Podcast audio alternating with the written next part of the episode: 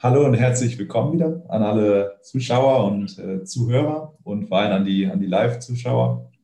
Äh, mein Name ist Leon Berghoff, ich bin der Host beim 21 Podcast Blockchain für Investoren. Und äh, wir haben heute einen besonderen Gast mal wieder, und zwar Thomas Schmiedel, der ähm, CTO und Co-Founder bei Rubinstein und Schmiedel ist.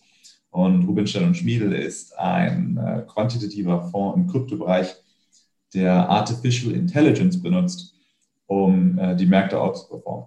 Ja, und ähm, heute soll es darum gehen, wie man eben erfolgreich quantitativ in Kryptowährungen investieren kann, wie das Ganze überhaupt konzeptionell funktioniert und ähm, wie AI da ins Spiel kommt. Das Ganze. Insofern äh, vielen Dank im, im Namen von äh, 21E6 äh, an, an Thomas, dass du die Zeit genommen hast. Vielen Dank und, für die Einladung. Äh, ja. Gerne, gerne.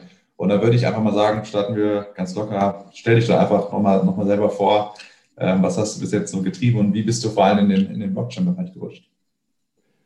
Okay, also wie wir im Vorgespräch schon äh, mal kurz diskutiert hatten, ist, meine, ist mein, mein Background tatsächlich äh, nicht in der Finanzbranche zu suchen. Das heißt, ursprünglich äh, komme ich aus der Codierungstheorie, Signalverarbeitung, äh, Kompression.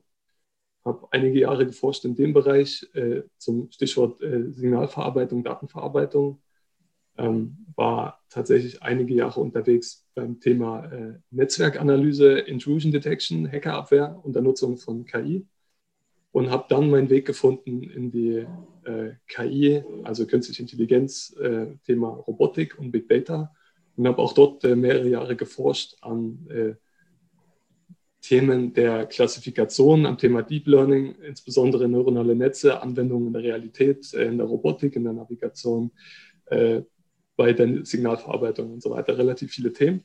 Das heißt, mein persönlicher Background ist erstmal die Informatik und äh, die Codierungstheorie und Mathematik und alles, was damit äh, zusammenhängt. Und äh, mein Weg tatsächlich in die, in die Kryptowelt äh, habe ich gefunden und der hat aber ein bisschen länger gedauert. Tatsächlich mein Erstkontakt mit Bitcoin war und ich dachte, es wäre absoluter Quatsch. Äh, leider 2010. Äh, da gab es oh. die ganze Geschichte noch nicht so lang. Das ist früh, ja. Ja, da bin ich äh, mit einem damaligen Mitbewohner und äh, in, in, Dresden tatsächlich durch die Stadt gelaufen. Er hat mir erzählt, dass ein, ein verrückter Freund von ihm äh, hat auf dem Balkon ganz viele Computer, die verbrennen nutzlos Energie und errechnen irgendwelche Coins, die sich keiner erklären kann. Und das ist eh alles Quatsch und so weiter. Genau. Und damit war das Thema für mich erstmal vorbei für ein paar Jahre, bis äh, Krypto dann irgendwann wieder so einen gewissen medialen Aufschwung hatte. Und dann habe ich mich zurückerinnert und so weiter. Und das war so mein persönlicher Kontakt mit dem Thema, habe mich dann mit der Technik be beschäftigt. Tatsächlich auch da einige Forschung betrieben, also Byzantine Fault Tolerance und äh, wie viele Node gewissermaßen kompromittiert werden können in einem Netzwerk, damit es immer noch stabil ist und solche Geschichten. Genau.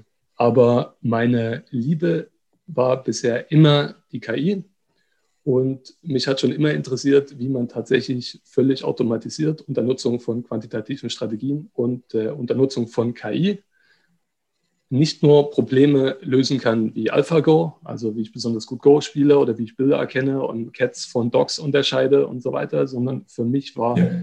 die Mutter aller Probleme immer gewissermaßen Financial Forecasting, weil man das Feedback relativ schnell bekommt. Entweder es klappt oder es klappt nicht. Da kann man Genau, da kann man Slides machen, da kann man Diagramme und wie auch immer, aber am Ende man macht entweder Profits oder man macht keine. Deswegen ist ein schöner Use mhm. Case, der aber leider ziemlich schwierig ist. Mhm. Genau. Sehr interessant. Und ähm, also der Name Rubinstein Schmiede setzt sich wahrscheinlich aus, äh, setzt sich ähm, zusammen aus deinem Namen und äh, dem dein, deines Co-Founders ähm, Kirill Rubinstein, der genau. CEO von, von Rubinstein Schmiede. Ähm, wie seid ihr dann ähm, in Kontakt getreten und wie habt ihr euch dann dazu entschieden, okay, wir, wir, wir setzen jetzt AI ein und, und, und werden die Kryptomärkte outperformen?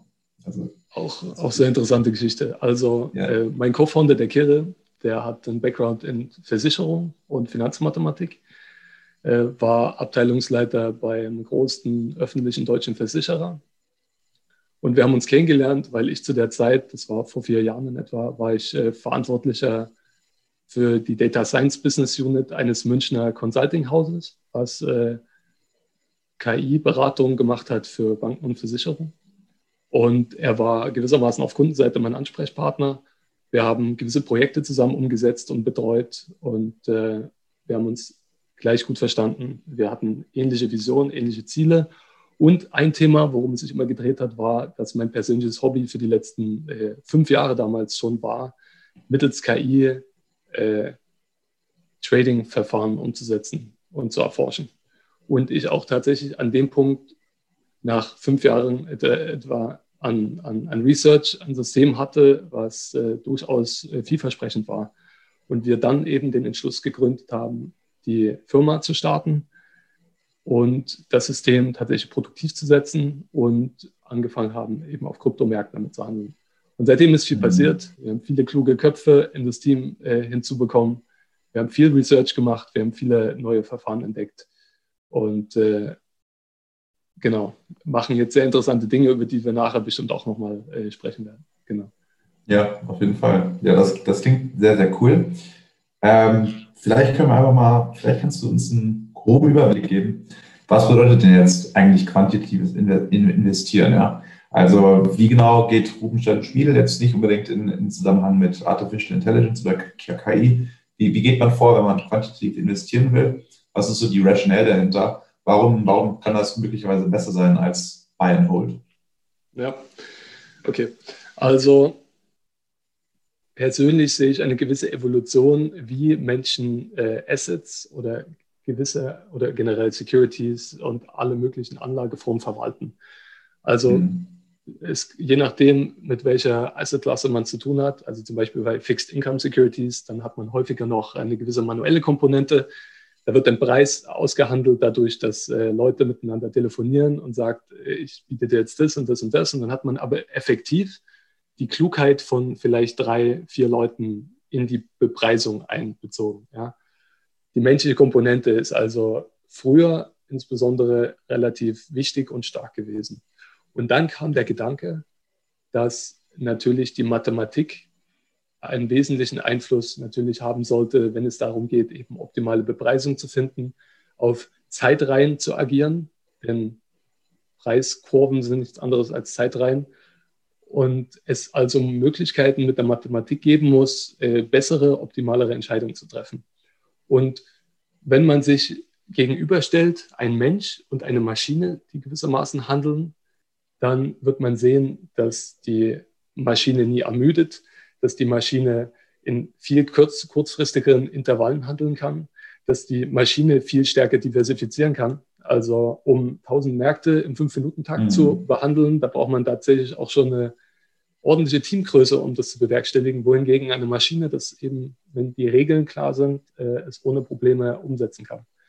Weiterhin kann man seine Strategien backtesten, verproben, auf Unmengen an historischen Daten äh, evaluieren. Man hat damit eine gewisse vorhersehbare Performance.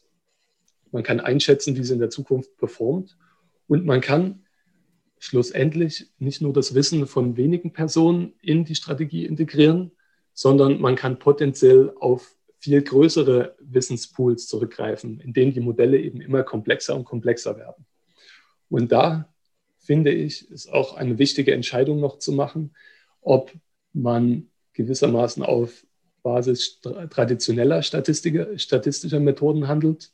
Das heißt, äh, sagen wir mal Gaussian Process oder äh, Markov Chain oder äh, beispielsweise Arima-Modelle beispielsweise benutzt, um äh, Zeitreihen vorherzusehen, die gewissermaßen vom Menschen erdacht sind und die durch den Menschen ein gewisses Framework vorgeben, was dann optimiert werden muss. Das ist auf, auf einer Seite die klassische Quantitative Finance, wie ich sie betrachten würde, die vom Menschen gemachte Modelle an die gegebenen Marktbedingungen angleicht und voraussetzt, dass diese in der Zukunft auch extrapolierbar sind und auch in der Zukunft genutzt werden können, um Gewinne äh, zu erzeugen. Das ist also gewissermaßen die klassische Quantitative Finance, wie ich sie sehe. Und dann gibt es aber den Schritt, und der wurde erst in den letzten Jahren meiner Meinung nach richtig sichtbar, wo AlphaGo es geschafft hat, als KI nicht nur gegen den Menschen zu gewinnen, sondern eben auch gegen sich selbst zu spielen und in diesem Prozess ohne, komplett, ohne menschliche Interaktion tatsächlich Strategien gefunden hat, die besser sind, als der Mensch sie hätte sich erdenken können. Und das finde ich ist nochmal ein wesentlicher Punkt, der sehr häufig äh, gar nicht äh, erwähnt wird und in, den Hintergrund gerät, weil das war der Moment, als äh, Maschinen durch das Training mit sich selbst zu Strategien gelangt sind, die den Menschen outperformen. Ja? ja. Da haben dann die Zuschauer bei AlphaGo, die saßen dann am Rande und haben gesagt, jetzt hat die KI einen Fehler gemacht. Ich weiß es genau. Ich bin, ich bin, ich bin Go-Profi und ich habe gesehen, wenn man das macht, dann verliert man immer. Aber tatsächlich hat die KI gewonnen, weil sie einfach eine Methode entwickelt hat, aus sich selbst heraus, mhm. die der Mensch einfach noch nie gefunden hatte. Das ist interessant. Das heißt im Prinzip, als Mensch wird man es dann gar nicht mehr nachvollziehen können, was die, was die KI gerade denkt, aber die Wahrscheinlichkeit ist so, dass, dass sie Recht hat und, und man selber Unrecht hat. Genau, jetzt, das heißt, ja. ja. Das heißt, man kommt, man kommt irgendwann an den Punkt, wo die KI sich verhält auf Basis von Dingen, die sie gelernt hat, ohne menschlichen Input. Und dieses Verhalten natürlich noch erklärbar gemacht werden kann, beschrieben werden kann anhand seiner Performance. Also es gewinnt 8 out of 10 Partien beispielsweise. Oder in, auf Finance übertragen, man hat jetzt eben eine Sharper Ratio von über 10 oder Annualized Return von irgendwas oder ein Drawdown und so weiter. Das heißt, man kann Dinge erklären anhand ihrer, anhand ihrer gewissermaßen Reaktion mit der Außenwelt und anhand der Interaktion mit der Außenwelt. Aber man kann als Mensch bei diesen Arten der Strategien nicht mehr konkret sagen, ähm, es ist beispielsweise ein, ein Breakout-Trader oder es ist äh, jetzt ein. Trend-Following mhm. oder sowas. Ja. Oder bei Go eben gibt es bestimmt gewisse Situationen, die die Menschen wiedererkennen und sagen, okay, jetzt ist es die ja, Strategie ja. XYZ und so weiter. Und, und, äh, du bist jetzt derjenige, der dann so eine, so eine Karriere entwickelt und du bist ja immer noch ein Mensch und, und Opfer deiner eigenen Emotionen, wenn man es so formulieren kann. Passiert das dir dann auch selber, dass du dann die Handelsentscheidungen deiner, deiner KI siehst und dir dann denkst, also das, das kann doch nicht richtig sein? Oder hast du da wirklich hundertprozentiges Vertrauen in, in, in die Korrektheit eurer, eurer Systeme? Also wie, wie, wie geht man damit um? Ja, da vielleicht kurz noch als Hintergrund. Also wir sind, wir sind ein quantitativer Fund und wir mhm. legen sehr viel Wert tatsächlich auf künstliche Intelligenz. Das heißt, wir mhm. haben ein Live-Krypto-Produkt, wo wir aktiv Portfolios verwalten von Cryptocurrencies. Und das komplette Trading passiert eben unter Nutzung von KI-Systemen, die wir selbst entwickeln. Und diese Systeme, wie von dir schon angedeutet, also wir gehen ja jetzt genau in diese Richtung der Systeme, die eine Komplexität erreichen, die die menschliche gewissermaßen Vorstellungskraft übertreffen. Ja? Mhm. Und da ist genau das Problem, ähm, wie kann man nachvollziehen, dass die KI sinnvolle Entscheidungen trifft und zwar gibt es Möglichkeiten über Backtesting, über äh, Modelle, die die KI erklärbar machen. Das heißt, man kann gewisse Verhaltensweisen äh, marginalisieren oder an äh, gewissermaßen annähern an mit, mit einfacheren Modellen, sodass man Grundmuster extrahiert, die dieses System charakterisieren. Das heißt beispielsweise, ein KI-System, was wir erzeugt haben und was tatsächlich aktuell auch live handelt, mit relativ guter Performance, das äh, nutzt hauptsächlich drei Komponenten. Verzeihung. Das heißt, eine Komponente ist ähm, ein, ein, eine Dip-Buying-Komponente zum Beispiel. Ja? Also wir sehen relativ stark, dass das System äh, übermäßige Abverkäufe aufkauft, weil zum einen viel Liquidität da ist was Gutes, weil wir wollen ja relativ, wir wollen ja viel Liquidität umsetzen. Das ist eine wichtige Komponente. Ja. Viele Leute bekommen Strategien mit, mit 10.000 Prozent, aber können die nur auf 100 Euro und so weiter äh, umsetzen. Wir wollen ja auf ordentlichen Beträgen, die wir auch durchaus verwalten, äh, eine hohe Rendite von aktuell 500 Prozent Annualized ROI realisieren mit einer Sharper Ratio von über 10, was durchaus auch relativ mhm. ordentlich ist. Und äh, dafür ist es wichtig, dass die KI äh, feststellt, wann genügend Liquidität zum Beispiel für den Trade da ist. Das heißt, eine Verhaltensweise, die wir häufig sehen, ist eben Dip Buying bei Paniksituationen im Markt. Das heißt, das mhm. System kauft die Panik auf und verkauft nachfolgend in den Hype wieder rein, wenn es sich normalisiert hat. Das ist eine schöne Variante, ähm, die so ein bisschen Reversion to the Mean Style-Charakter ja. hat, wie man es aus der Quantitative Finance kennt. Und, und was für Daten gibt ihr dann der KI? Weil ich, ich finde es super interessant, dass, dass du sagst, dass, dass die künstliche Intelligenz dann praktisch die Emotionen, die die Menschen eben an den Märkten ausdrücken, ausnutzt? Gibt es dann Sentiment-Data, die, die, also Twitter-Informationen weiter oder so? Oder basiert das alles auf, auf, auf Preisdaten? Okay. Wir haben verschiedenste Experimente gemacht tatsächlich zum Thema Datenwahl. Und was wir sehen ist, dass insbesondere bei Kryptomärkten die Daten, die von der Börse kommuniziert werden, das heißt Open, High, Low, Close, Volumen, Orderbooks, zu 95 Prozent die Bewegungen erklären, die wir nutzen, um Handelsentscheidungen zu treffen. Das heißt, man kann das aktuelle Modell, was wir benutzen, mit Sentiment aus Twitter, aus Social Media und so weiter, nur zu wenigen Prozenten verbessern. Und da ist die Frage, warum ist das der Fall? Eigentlich ist es ein bisschen unintuitiv. Und mhm. äh, für, die, ähm, für die Wissenschaftler unter uns, äh, der Grund ist, dass die Daten, die man für Natural Language Processing, also NLP, das gewissermaßen die Methodik, um Texte zu analysieren, diese Daten, die man zur Verfügung hat für gewisse Ereignisse, die sind sehr sparse, also sehr spärlich verfügbar. Das heißt, man hat pro Event, also beispielsweise Elon Musk twittert äh, Ethereum, ja, hat man relativ wenige Beispiele. Und das sorgt dafür, wie immer, wenn man wenige Beispiele hat für gewisse Situationen, dass ein System sich überanpasst.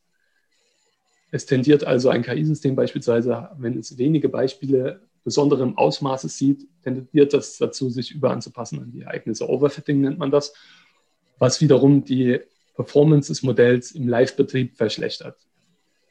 Ja, Deshalb sehen wir, dass äh, Social Media wenig Impact hat auf unsere Handelsperformance und das System tatsächlich aus den Preisdaten Sentiment selbst extrahiert. Psychologische Faktoren der Menge, die handelt, also Crowd Behavior, viele Personen, die mitwirken, äh, wirken sich auf die Preise, auf Volumen, auf Orderbooks so weit aus, dass man diese Daten ausreichend äh, im Gewinn bringt einsetzen kann.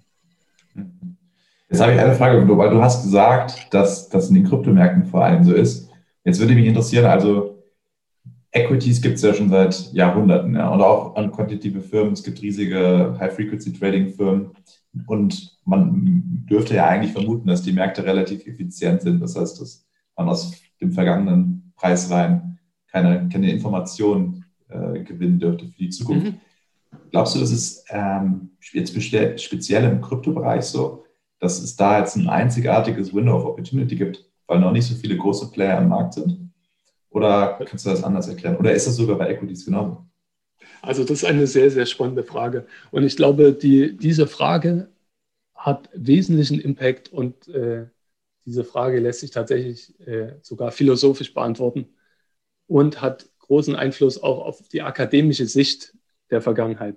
Und zwar, wenn man, und ich war viel in der Research bei KI, statistischer Analyse und so weiter tätig, wenn man sich viele Professionen anschaut, die Zeitreihen gut vorhersagen können, die Deep Learning machen, die also die fancysten, wenn es das Wort überhaupt gibt, die verrücktesten äh, Vorhersagemodelle nutzen für andere Anwendungsfälle, für Robotik, für, für Autonomous Driving, für, für ganz viele Dinge. Wenn man sich die Akademiker in den Bereichen anschaut und man konfrontiert sie mit Marktdaten, dann kommt das erste Argument, ist Random Walk. Man kann nichts vorhersehen, merkt es in Random Walk. Es ist ausgeschlossen, Dinge vorherzusehen. Genau. Und meiner Meinung nach hat diese Einstellung verhindert tatsächlich, dass äh, wesentliche Entwicklungen der KI früher ihren Weg in Finance und Quantitative Finance gefunden haben, weil viele Akademiker, die wirklich gut sind in ihrem Bereich, das als mentale Barriere sehen, sich nie mit dem Thema beschäftigen, weil es Random Walk wird sofort dismissed, niemand äh, beschäftigt sich damit. Genau, wenn man sich aber mal mit den Daten auseinandersetzt, dann sieht man sofort, dass, äh, dass Märkte natürlich umso effizienter werden, je höher die Liquidität ist, umso höher die Marktteilnehmer, äh, die Zahl der Marktteilnehmer ist, die mitwirken. Und dass gewissermaßen alle Märkte mit einem gewissen Maximum Cap und einer maximalen Liquidität sofort Ineffizienzen entwickeln, die durch menschliches Verhalten äh, erklärt werden können. Das heißt, mhm. also wenn ich mir von der NYSE, New York Stock Exchange, äh, die Stocks anschaue. Und wir haben tatsächlich Analysen gemacht, weil ähm, wir sind aktuell ein Krypto Quant Fund, aber unsere Verfahren funktionieren auch auf äh, traditionellen Securities. Das heißt, äh, wir wollen expanden tatsächlich in andere Bereiche. Das heißt, wir machen vielfältige Analysen auch mit, äh, mit Stocks. Und was man sieht, ist, dass äh, Mid-Caps und Low-Caps ähnliche Verhaltensineffizienzen aufweisen wie Cryptocurrencies. Tatsächlich, die sind im Verhalten wenig zu unterscheiden. Also wenn man sich beispielsweise, mein, mein Lieblingsbeispiel ist die Ölbohrfirma, ja, die ewig im Trüben fischt und dann irgendwann auf Öl stößt und die Nachricht verbreitet sich, bam, die, die Party geht ab, äh, die Share Prices, äh, die, die, die steigern sich. Und dann hat man dieses typische Verhalten, was immer dann existiert, wenn viele Menschen auf einem Haufen sind und Entscheidungen, das Verhaltensökonomie, Entscheidungen über, über Asset Prices treffen wollen. Und alles, was durch Menschen verursacht ist und selbst regelbasierte Methoden, also zum Beispiel auch äh, Market-Making-Strategien, die ja. regelbasiert sind und durch Menschen geschaffen werden, die hinterlassen eine Signatur in den Märkten, die vorhersehbar ist. Und mhm. weil es diese Signaturen gibt von Menschen, von Algorithmen, von Arbitrage, von Pairs Trading, von unterschiedlichsten Strategien, die von Menschen erdacht sind, kann man auch Dinge vorhersehen. Und das funktioniert sowohl in Krypto als auch in Forex, als auch in Commodities, als auch in Fixed Income, als auch in, in Stocks, wenn gewisse Gege äh, Bedingungen gegeben sind. Ja. Liquidität nicht so hoch ist ja. und so weiter. Genau. Ja. Stichpunkt Liquidität, das würde mich nämlich auch mehr interessieren. Die ist ja bekanntermaßen, das ist zumindest meine Vermutung, im Kryptobereich weniger stark als, als zum Beispiel Equities. Ja. Mhm. Ähm, führt das dann dazu, bei euch, dass ihr zum Beispiel weniger oft tradet? Was ist so ein typisches Trading-Intervall für eine KI? Weil ich, ich würde mir vorstellen, dass man besser eine Sekunde in die Zukunft schauen kann als, als zehn Minuten oder gar einen Tag. Das heißt, idealerweise würde man kürzer frequentisch handeln, wenn es die Transaktionskosten erlauben. Aber weil man immer diesen, diesen Market-Impact hat, ist das wahrscheinlich nicht möglich. Ähm, wie geht ihr damit um? Okay, also der, der unsere Vorgehensweise ist die. Zum einen nochmal kurz zu unserem Framework, was wir eigentlich tun. Also wir haben mal angefangen, damit KI-designte äh, Trading-Strategien zu entwickeln, die nur durch die Daten und durch die Parameter verändert werden konnten. Ja? Mhm. Und das war uns zu wenig und wir haben uns dann gedacht, eine KI-Strategie reicht uns nicht. Wir wollen die Factory, die AI-Factory bauen, die KI-Strategien produziert wenn man sich überlegt, wie beim Autonomous Driving, das ist also nicht der, Auto, nicht der eine Autopilot für den Tesla, sondern wir haben im Grunde die Fabrik gebaut, die KI-Autopiloten erzeugt. Wenn also äh, Kunden wollen gern den Rallye-Driver, dann geben wir die Rallye-KI-Trading-Strategie oder den mhm. Formel-1-Driver und so weiter. Ja, das heißt, wir haben jetzt ein System, was basierend von Daten und Parametern und Risk-Levels, also zum Beispiel wollen wir Sharper Ratio optimieren oder Maximum Return optimieren, Drawdown reduzieren und so weiter, können wir unterschiedliche Strategien designen. Und jetzt ist der Punkt, je nachdem, welche Handelsfrequenz man mitgibt, lernt das System tatsächlich von sich selbst heraus unterschiedliche Strategien. Wenn man ihm eine tägliche Handelsfrequenz vorgibt, erhält man eher einen Trendfolger tatsächlich. Das heißt, äh, wir hatten im ersten Jahr, nachdem wir live gegangen sind, 2019, war unser Handelsprodukt ein Daily Trading.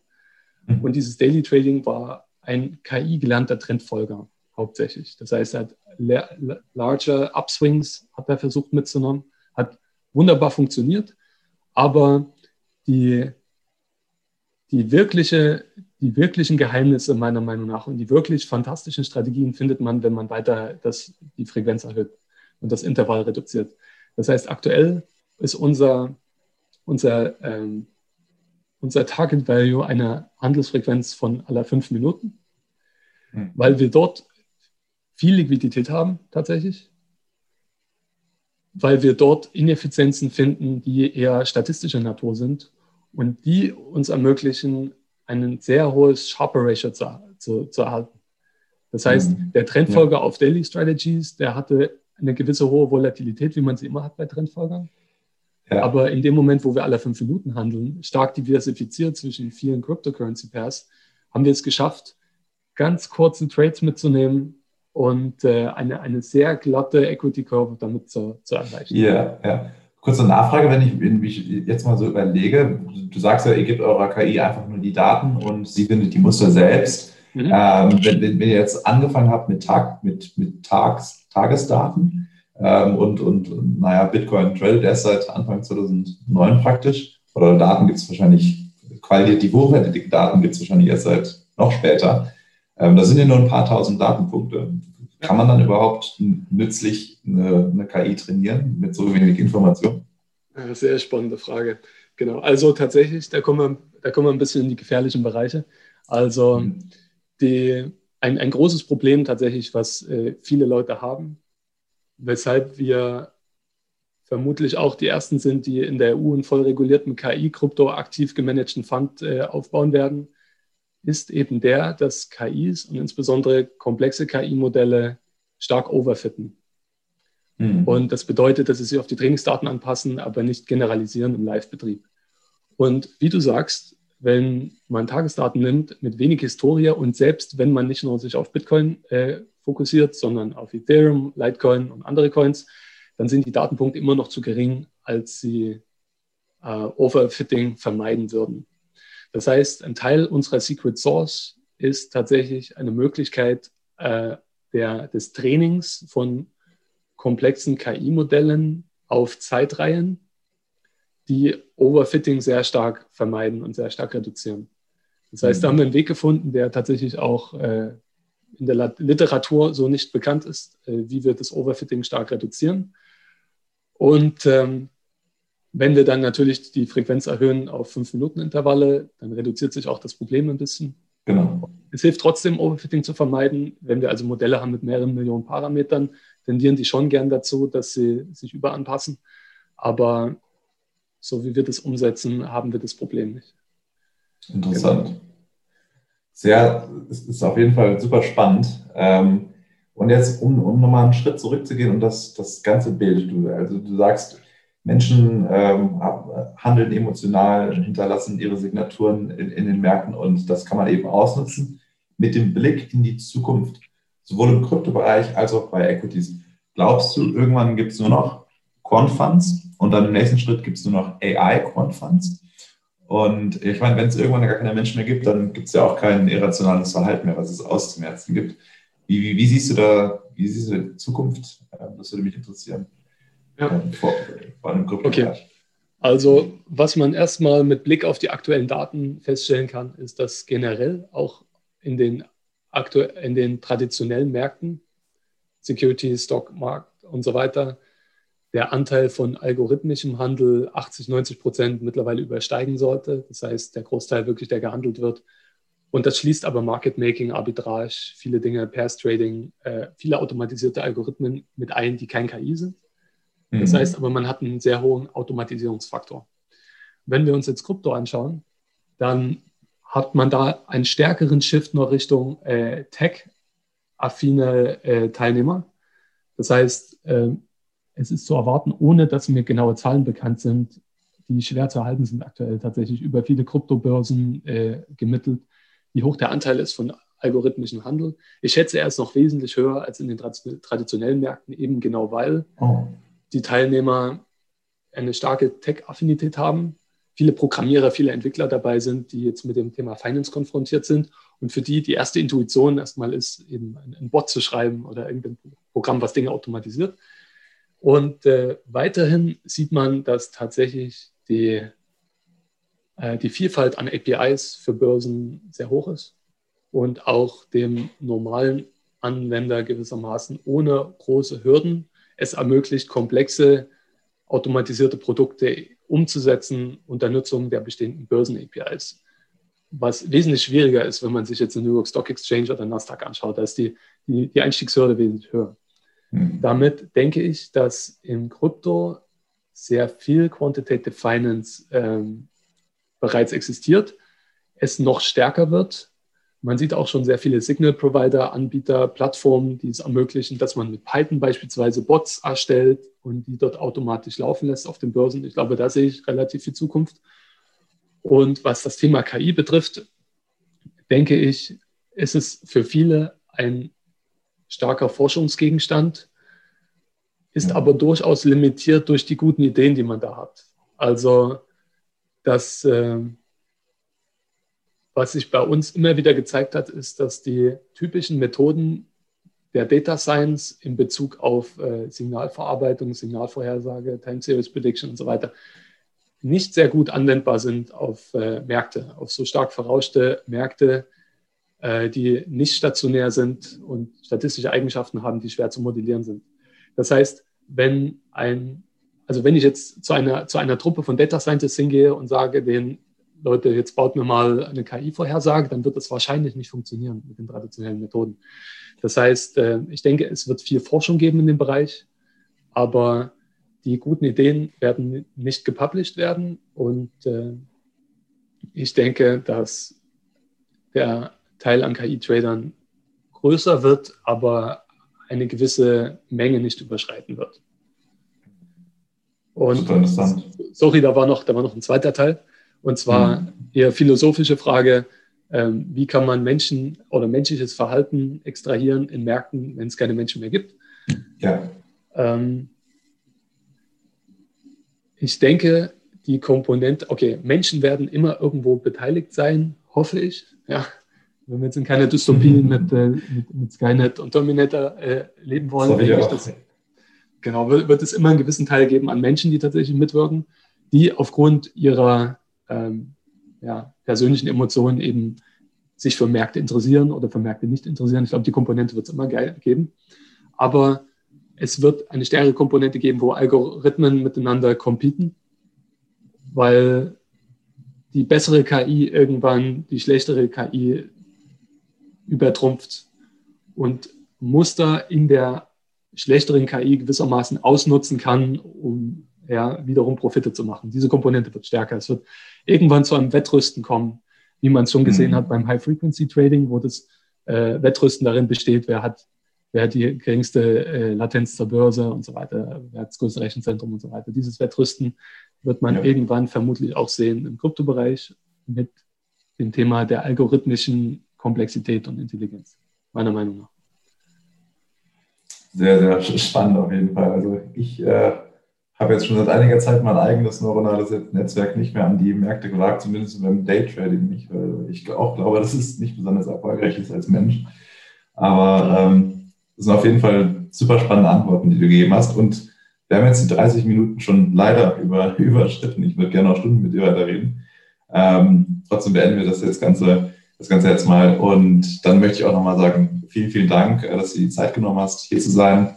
Und vielen, vielen Dank für deine super Insights und natürlich auch an alle Zuschauer, Zuschauer und Zuhörer. Vielen, vielen Dank fürs Einschalten und äh, bis zum nächsten Mal. Vielen Dank, war mir eine Freude. Ja, hat Spaß gemacht. Ja. Super, das freut mich zu hören. Alright, Alexander. Ähm, Thomas, ich habe noch eine Frage, die vielleicht jetzt auf, äh, auf Podcast, weil es zu technisch ist, ähm, Nur zu? Äh, gehört. Also, wenn ich rumspiele, ich bin ja wirklich kein KI-Pro, ich bin äh, zweites Semester Data Science. Mhm. Ähm, mit, mit, mit Machine Learning Models im, im Kryptomarkt. Dann neuronale Netzwerke, irgendwie so ein LSTM funktioniert viel schlechter als ein XGBoost. Liegt das daran, dass man ist nicht genau die, die, die Parameter einfach nicht gut genug kennt, um es zu optimieren? Oder ist, ist so ein Framework wie XGBoost? Weil du sagst immer KI und dann frage ich mich, nutzt du wirklich nur AI? Oder ja. Also, ja. Äh, okay, auch sehr interessanter Punkt. Also die, okay, wir, wir nutzen tatsächlich äh, neuronale Netze, die so wiederum nicht publiziert sind, die aber durchaus rekurrenten Charakter haben. Das heißt, äh, ein LSTM beispielsweise ist ein guter Ansatzpunkt. Wir haben rekurrente Netze äh, designt, die für Märkte speziell arbeiten, die andere Neuronen haben, die eben besser mit den gegebenen Bedingungen umgehen können. Aber das heißt nicht, dass ein LSTM ein, ein, ein schlechtes Modell ist. Aber mhm. die Probleme gehen eher darin los, wie die Bedingungen für das Training aussehen.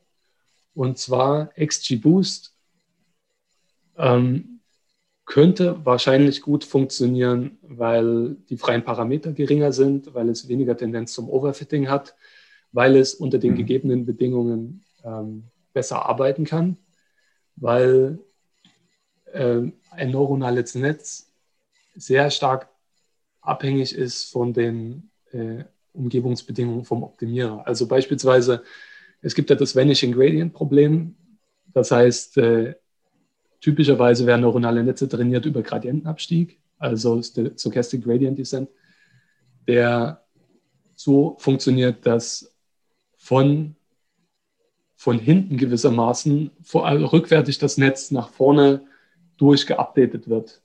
Und da ein rekurrentes Netz äh, in Loops ja. arbeitet, kommt am Anfang immer weniger Gradient an. Das heißt, diese Art und Weise des Trainings ist meiner Meinung nach nicht optimal äh, für LSDMs und für, für lange Zeitreihen, weil insbesondere ja auch die, ähm, die Long-Term Dependencies sind wichtig und die werden bei einem LSDM nicht genügend berücksichtigt. Mhm. Was, welche Entwicklungen das tatsächlich besser machen, sind Transformer. Also es gibt Entwicklungen beispielsweise die man aus dem Natural Language Processing sieht, also Transformer-Netzwerke, die Attention benutzen, die wiederum ermöglichen, auch längerfristige Dependencies in den Daten abzubilden und Modelle daraus zu bilden. Das ist meiner Meinung nach ein Ansatz, der besser auch mit den traditionellen Methoden der Optimierung und so weiter funktionieren sollte. Wir nutzen keinen traditionellen Optimizer. Wir haben tatsächlich alle selbst gebaut und äh, selbst optimiert. Und wir machen das, wir machen viele Dinge anders als die, als die typische äh, äh, Data Science tatsächlich. Ja, das ist wahrscheinlich der, der einzige Weg, sich, sich durchzusetzen auf Dauer und natürlich ein USP zu haben, äh, das Ganze selber zu entwickeln, so ein, so ein Keras oder äh, Scikit-Learn äh, Package wird einen wahrscheinlich auf Dauer nicht weiterbringen. Aber ja, ich, ich sage es nochmal, äh, viel, vielen Dank äh, für die Zeit. Ich äh, das, will jetzt auch nicht noch mehr von deiner Zeit stehlen. Du willst die Sharp Ratio von 10 bestimmt auch auf 12 hochkriegen heute. Äh, ich habe ich hab, ich hab mir die Screenshots von Marvin äh, reingezogen auf LinkedIn. Das ist ja wirklich extrem beeindruckend, was ihr da hinkriegt. Also wenn ihr das scalen könnt, äh, dann bin ich garantiert auf der Investorenliste zu finden demnächst. Ähm, wenn ich denn das Minimumkapital äh, zusammengekratzt bekomme. Und ähm, ja, tausend Dank nochmal.